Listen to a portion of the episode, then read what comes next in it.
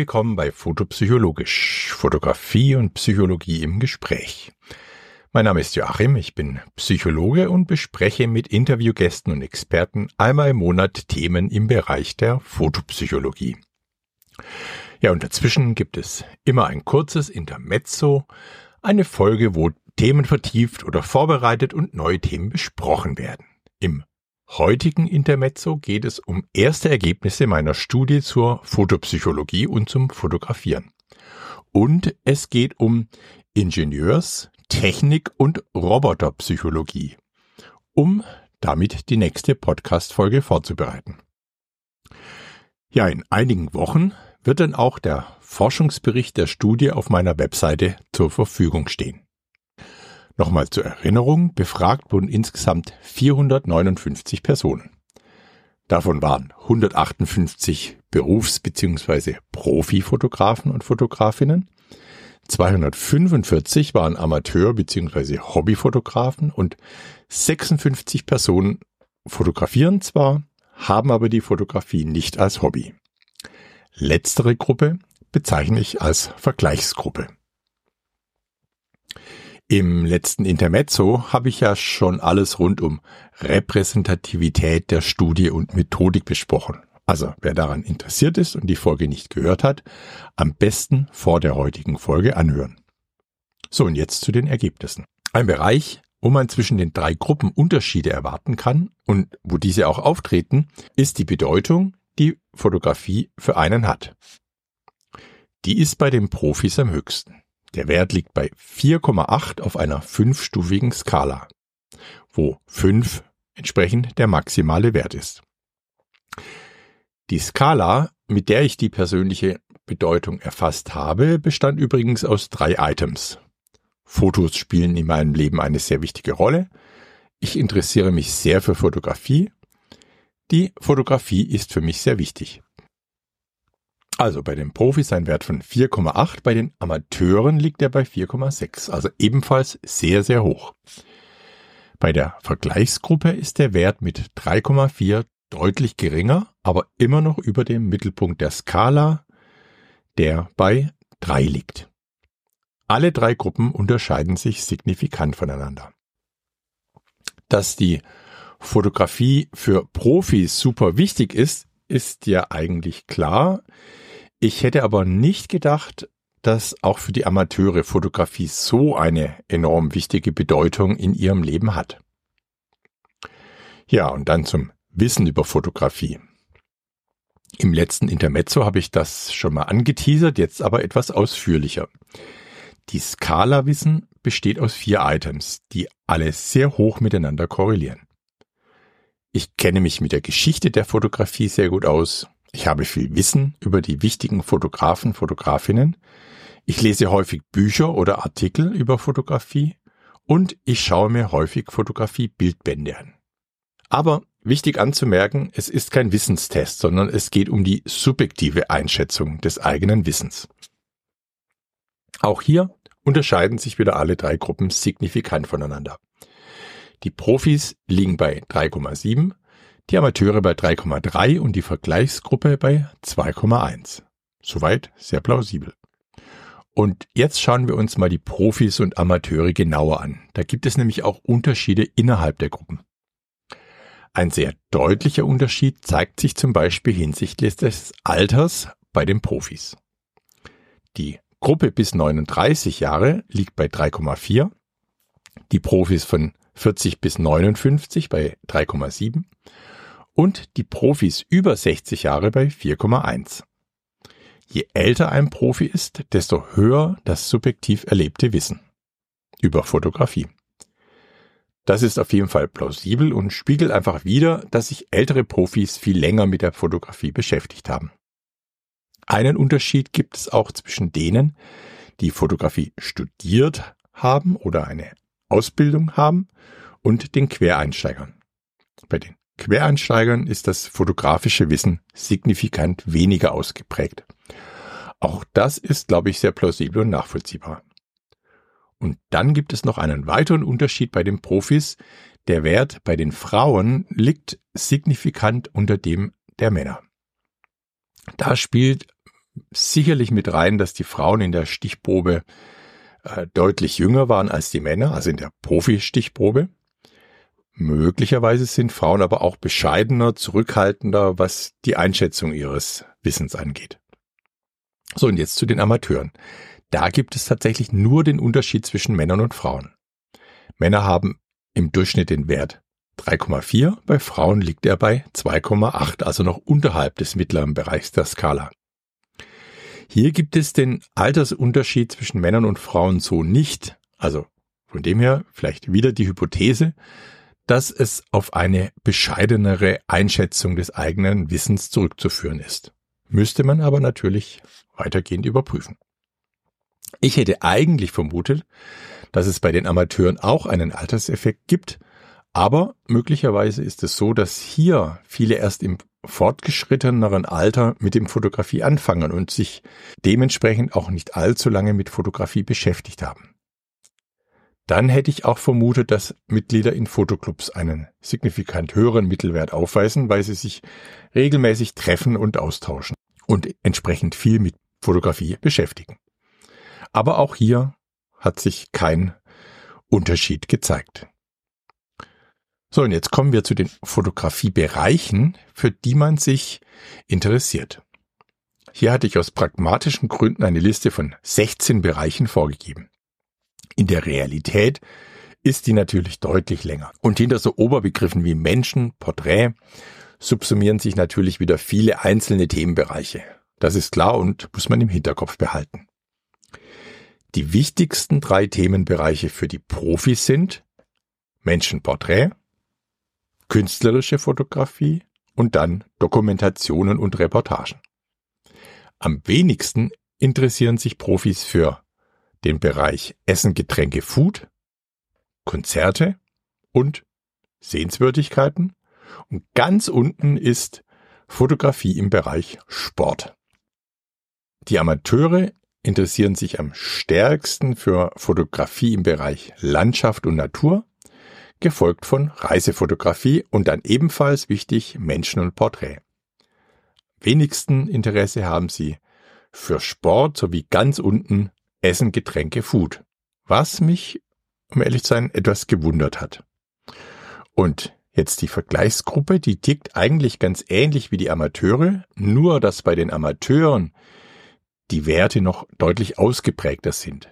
Sie interessieren sich also deutlich stärker für die entsprechenden Bereiche. Beide interessieren sich im Durchschnitt am stärksten für Fotografie im Bereich Landschaft und Natur die Amateure, aber eben noch viel deutlicher als die Personen in der Vergleichsgruppe. Unterschiede innerhalb der Gruppen gab es auch. Bei den Profis interessanterweise nur Geschlechtsunterschiede. Frauen interessieren sich mehr für Reisefotografie, Stillleben und Essen, Getränke, Food und sie interessieren sich weniger für Städte, Stadtlandschaften sowie für Fotografie im Bereich Technik und Wissenschaft als Männer. Bei letzterem Bereich, also Technik und Wissenschaft, ist der Unterschied auch besonders stark ausgeprägt. Innerhalb der Amateure gibt es deutlich mehr Unterschiede. Auf einen Punkt möchte ich näher eingehen, nämlich die Mitglieder in Fotoclubs. Bei zehn der Bereiche interessieren sie sich noch mehr dafür. Eine mögliche Erklärung dafür könnte sein, dass Fotoclub-Mitglieder durch den regelmäßigen Austausch verstärkt angeregt werden, in anderen, neuen, unterschiedlichen Bereichen der Fotografie aktiv zu werden, beziehungsweise sich damit zu beschäftigen. Aber genau weiß ich es natürlich nicht. Das ist immer so ein gewisser Nachteil der quantitativen Forschung, dass man dann Zahlen hat, die man irgendwie interpretieren und erklären muss. Manchmal ist es sehr klar und recht eindeutig, manchmal aber eben auch weniger. Da bietet sich dann natürlich weitergehende qualitative Forschung an, wo man mit den Menschen ein Interview führt und dann eben auch nachfragen kann. Vielleicht noch zwei Aspekte an der Stelle, wo sich Amateure und Personen in der Vergleichsgruppe signifikant und wirklich sehr, sehr deutlich von den Profis unterscheiden. Das sind die Bereiche Sehenswürdigkeiten und Tiere. Dafür interessieren sich Profis so gut wie gar nicht und die anderen aber zumindest eher schon. In dem Fall ist es, denke ich, auch wieder sehr plausibel und nachvollziehbar. So, und jetzt noch zu Fotografie und Kunst. Dass Fotografie eine Kunstform ist, sehen die allermeisten Profis und Amateure so. Und zwar sehr klar und eindeutig.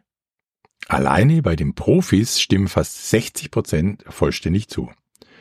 Aber auch die Teilnehmer in der Vergleichsgruppe stimmen im Schnitt zumindest eher zu. Deutlich zurückhaltender sind alle bei der Einschätzung, dass Fotografie in der Gesellschaft als Kunstform anerkannt wird.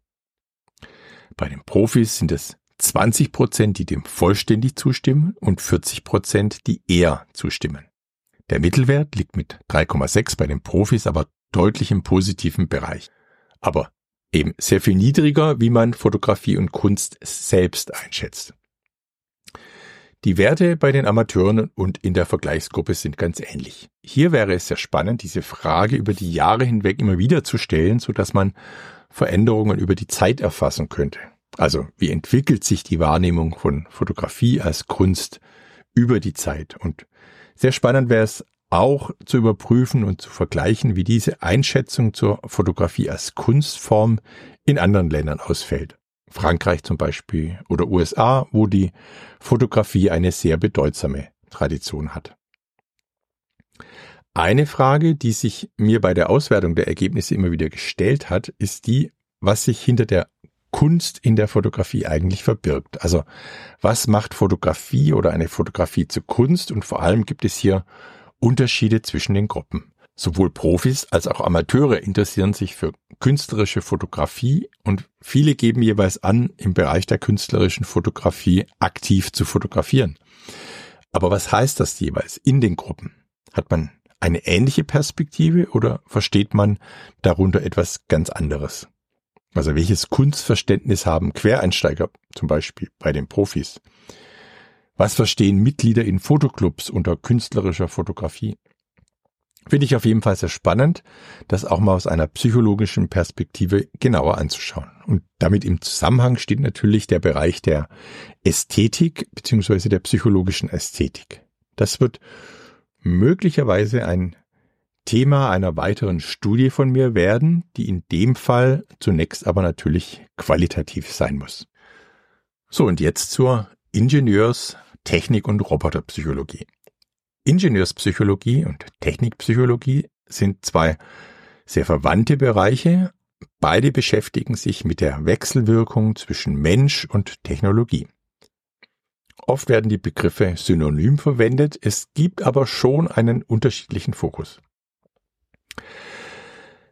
Bei der Ingenieurspsychologie liegt der Schwerpunkt darauf, menschliche Fähigkeiten, Wahrnehmung, Kognition, Verhalten in technischen Systemen so zu berücksichtigen, dass die Technologie den Bedürfnissen und Fähigkeiten der Benutzer entspricht.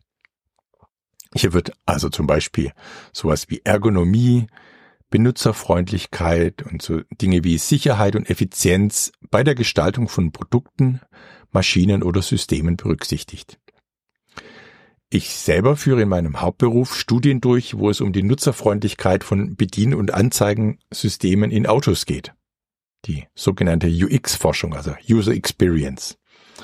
Also zum Beispiel, wie verständlich ist eine Menüstruktur, wie gut lässt sich ein Navigationssystem bedienen und solche Dinge.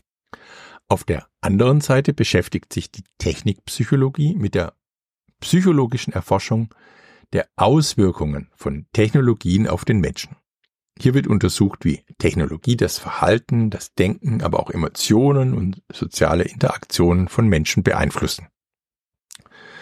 Es geht dabei zum Beispiel um die Auswirkungen von digitalen Medien, virtueller Realität, künstlicher Intelligenz oder Robotik auf das menschliche Verhalten und das psychische Wohlbefinden.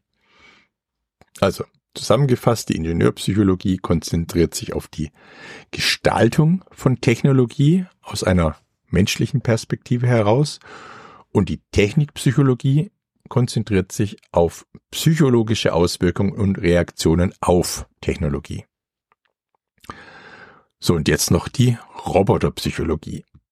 Das ist eine recht neue Disziplin innerhalb der Psychologie, aber es ist abzusehen, dass es hier in Zukunft deutlich mehr Forschung und damit Erkenntnisse geben wird. Worum geht es da? Also im Rahmen einer Roboterpsychologie wird die Beziehung zwischen Menschen und Robotern aus psychologischer Perspektive untersucht. Es geht unter anderem um psychologische Aspekte der Mensch-Roboter-Interaktion, um die Wahrnehmung von Robotern, die Akzeptanz von Robotern und die Auswirkung von Robotern auf das Verhalten und das Wohlbefinden von Menschen. Ein konkreter Anwendungsbereich, der hier heute schon im Fokus steht, ist zum Beispiel die Nutzung von Robotern im Rahmen der Pflege. Ja, mögliche Forschungsfragen sind zum Beispiel, welche Merkmale von Robotern beeinflussen die Wahrnehmung und Bewertung von Robotern, also zum Beispiel wie sie aussehen, wie sie sich verhalten, was für eine Stimme sie haben. Dann ist interessant aus psychologischer Sicht, wie gut können Roboter Emotionen erkennen und angemessen darauf reagieren. Wie interagieren Menschen mit Robotern auf sozialer und emotionaler Ebene? Wie werden soziale Signale zwischen Menschen und Robotern interpretiert und verarbeitet? Unter welchen Bedingungen vertrauen Menschen Robotern? Ein interessanter Aspekt dabei ist die Anthropomorphisierung. Darunter versteht man die Zuschreibung menschlicher Eigenschaften, in dem Fall auf Roboter. Also, wenn Roboter quasi als soziale Wesen wahrgenommen werden. Ja, was hat es jetzt alles mit Fotografie zu tun?